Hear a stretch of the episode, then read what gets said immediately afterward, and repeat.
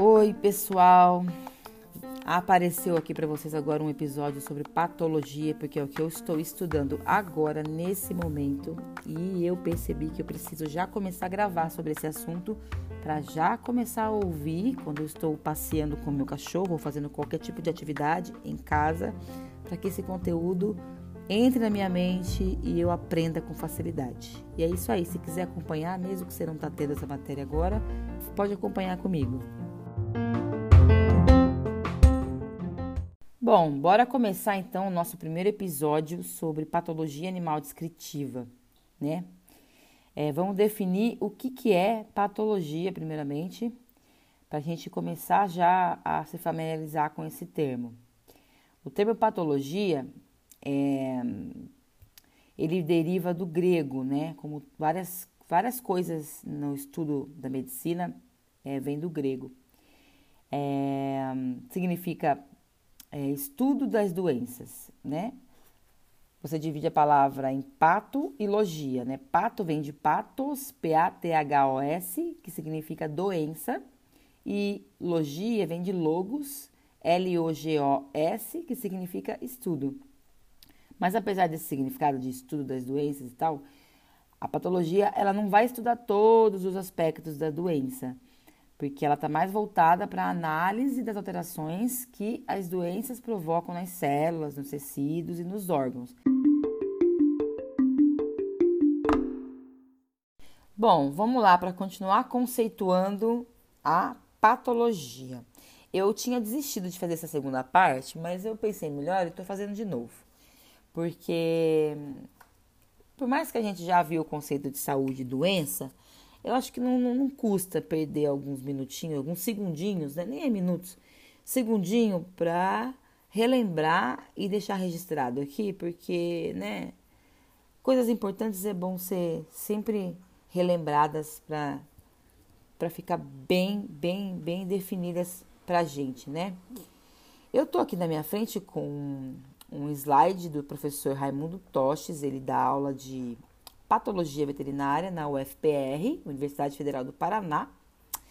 E eu estudei muito pelo trabalho dele, pelos, pelos slides dele, pelos textos dele, resumo dele. Ele, ele aparentemente deve ser um ótimo professor, porque os slides são muito bons. E, e tá aqui, conceito de saúde e doença. Eu vou simplesmente ler o que ele escreveu, tá bom? Vamos lá. É um, saúde é um estado de completo bem-estar físico, mental e social e não meramente a ausência de doença ou enfermidade. Doença denominação genérica de qualquer desvio do estado normal, perda da homeostasia corporal, total ou parcial, temporária ou permanente. Moléstia, mania, vício, defeito. Então, doença é a perda da homeostasia corporal, né? Total, parcial, temporário, permanente, whatever. Bom, dito isso, a gente precisa compreender então o que, que é essa homeostasia. A homeostasia nada mais é do que um estado de equilíbrio com o corpo animal é, realizando suas funções plenamente, assim, os órgãos trabalhando é, temperatura, pressão arterial, tudo ok, é, função hepática, função renal, tudo que está com seu funcionamento perfeito ali, em, plena, em pleno equilíbrio. E a ruptura disso é causada quando uma doença se instala, né? E é aí que entra a patologia. A patologia, ela é uma disciplina multi, multidisciplinar, é meio redundante falar isso, mas é verdade ela é multidisciplinar e é complexa, porque ela não aborda uma questão só, né? Ela aborda todo o estudo da doença. Então, ela vai desde a etiologia, que é o que causa uma doença, ela estuda também a patogenia, que é como que essa doença se instala, como que ela ocorre, né? E as lesões que ela causa, né? lesões macro, né? Que macro é, e micro. Já explico o que é macro e micro.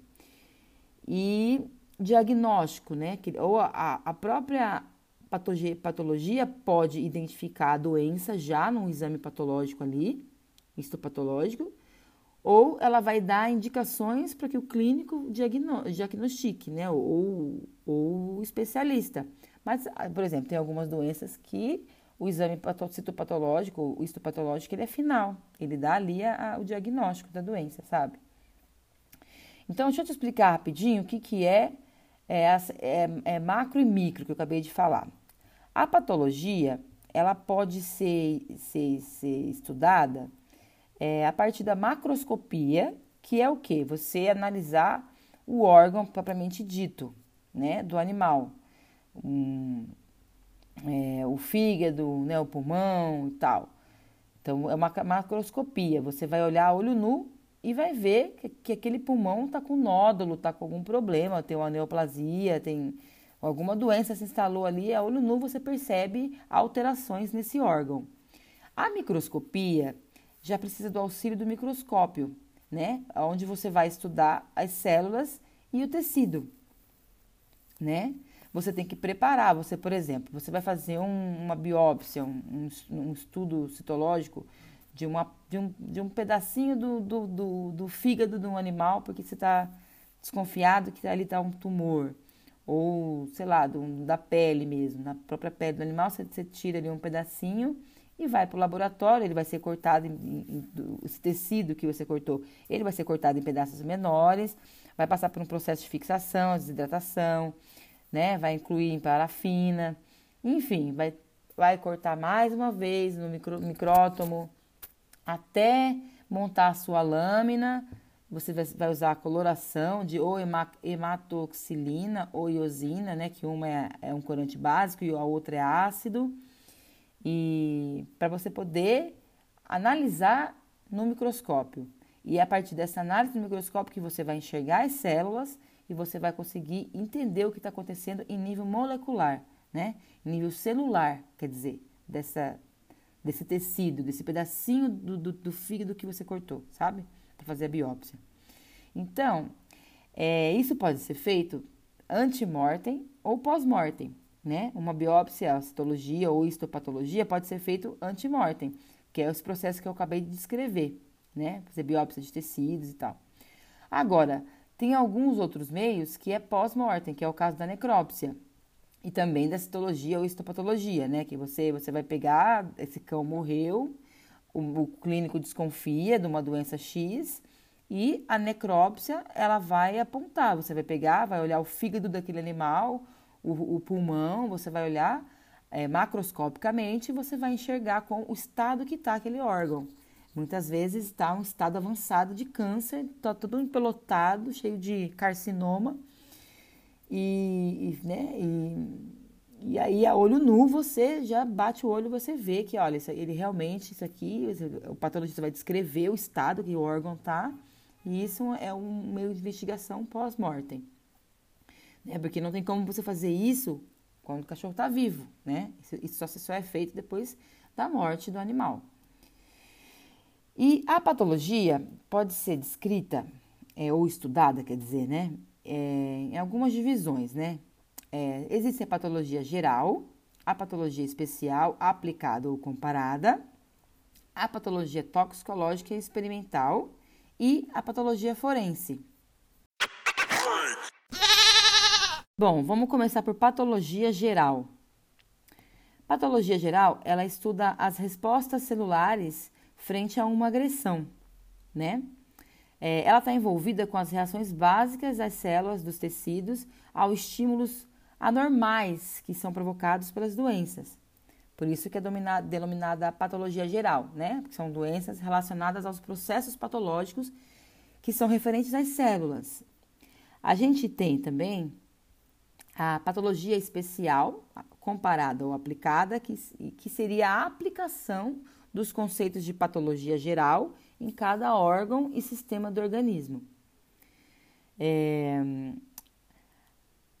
A toxicológica experimental, ela vai tentar, tentar compreender os mecanismos que levam à doença, né? Ela vai re, tentar recriar essas alterações e estudá-las para poder entender esse mecanismo que, que que permite o corpo adoecer, né? Que faz com que o corpo adoece, né? Que é o mecanismo que leva à doença. E tem a patologia forense, que é um ramo da patologia que vai se destinar a resolver questões ligadas ao judiciário, né? Fornecer respostas à, à justiça. Então, ela vai investigar crimes de maus tratos contra animais, é, traumatologia, é, N coisas para poder solucionar casos de polícia, né? Casos de crimes e, e contravenções. Bom, vamos lá então. Patologia geral, né? Como a gente falou agora há pouco, patologia geral é voltada para o estudo das células, né? Que é a resposta celular frente a uma agressão, né? Que ela sofreu. É... Por exemplo, vamos explicar como isso funciona. A célula normal, ela está em homeostasia, né? Tem, aí ela está em equilíbrio, tudo funcionando plenamente. Mitocôndria, retículo endoplasmático liso, rugoso, núcleo, nucleolo, tudo ali bonitinho, trabalhando, né? Certinho e tal. Essa célula sofre uma agressão, né? Um estresse é, causado por alguma, alguma coisa aí ela vai tentar se adaptar a esse estresse, a essa agressão que ela sofreu, e muitas vezes ela não consegue se adaptar, né? Ela, essas lesões que a gente vai estudar é justamente uma lesão ocasionada pela incapacidade da célula de se adaptar a esse estresse, a essa agressão que ela sofreu. As lesões celulares, elas podem ser reversíveis e irreversíveis.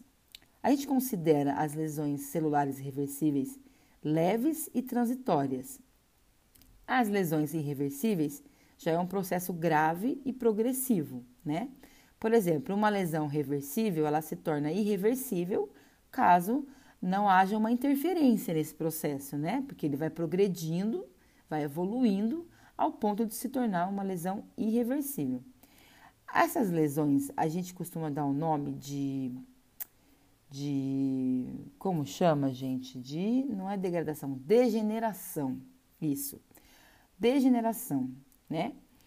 Quando a, a lesão se torna irreversível, a gente costuma dar o nome de necrose, né? É a apoptose, é a morte celular, né? E o que pode causar essas lesões celulares? Agentes infecciosos, químicos, físicos, distúrbios nutricionais, distúrbios imunológicos, né? Falta de oxigênio, que é isquemia, é, hipóxia, né? É, uso de medicamentos, enfim, são várias causas que podem, que podem levar a célula a sofrer uma lesão, né? E como que a gente estuda essas lesões? Através da citologia, que eu falei ainda há pouco, né? Que é o estudo das células ou histopatologia, que é o estudo dos, dos, tecidos. Você vai pegar o tecido e vai avaliar o tecido, né? É, é isso, é, é o estudo das lesões que podem afetar as células ou os tecidos a partir de análises microscópicas de cortes histológicos realizados no tecido ou órgão alterado. Você tira um pedacinho do fígado, você vai pegar esse fígado, cortar em outros pedacinhos menores, né, para pegar um pedacinho desse tecido e você vai é, tratar ele primeiro antes e vai colocar numa lâmina de vidro e vai avaliar essas, essas, esse tecido, essas células que compõem esse tecido, né? Então, como eu disse, vamos relembrar, né? Uma, uma lesão celular reversível é quando a célula consegue se readaptar e se recuperar, né? Ela, ela, ela volta à sua homeostasia, né? Volta à sua função normal ou próximo do normal. E quando uma lesão celular é irreversível, ela não consegue se recuperar e ela sofre uma lesão tão grave que resulta em morte celular, né? Em necrose ou apoptose, como a gente acabou de falar.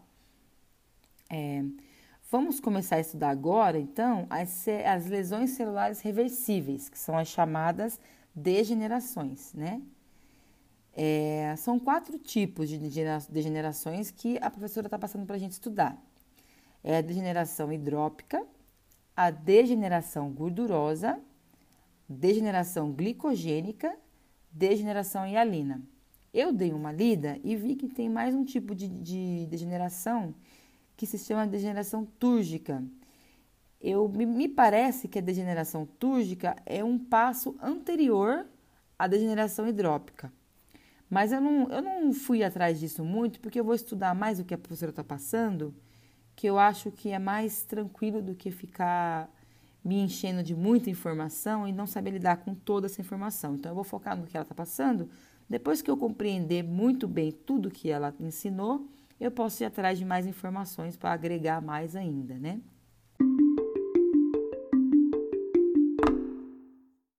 Bom, vamos lá. Eu iria, eu ia parar por ali mesmo, mas eu acho que é melhor ter.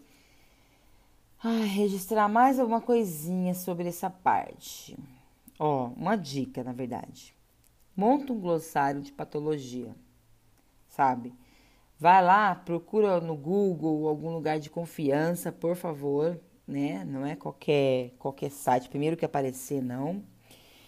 E põe lá agente etiológico, diagnóstico, tipos de diagnóstico, diagnóstico diferencial, enzótico, episótico, é, etiologia, exames complementares, fonte de infecção, graus de infecção, história clínica, infecção, infestação, lesão, é, período de incubação, porta de entrada, sinal clínico, sintoma, patógeno primário, secundário, é, modo de transmissão, patogenia, enfim, eu já falei patogenia.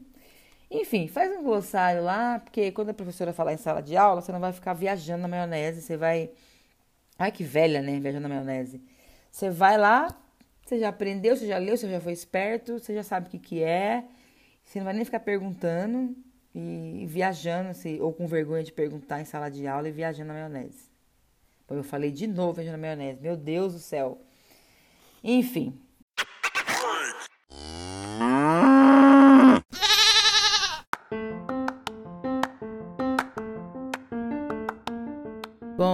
É isso. Eu vou parar por aqui. Esse episódio é só para conceituar mesmo o estudo da, né, da patologia, entender o que, que é a patologia, mais ou menos, né? Não me aprofundei em nada. Eu estou seguindo muito o que a professora está é, passando para poder não me confundir e se tiver algum colega que vai me ouvir aqui também não confundir os colegas. E é isso aí. Próximo episódio eu começo falando já da degeneração hidrotópica. Né? Vamos entrar em degenerações celulares propriamente dito. Um abraço e bons estudos.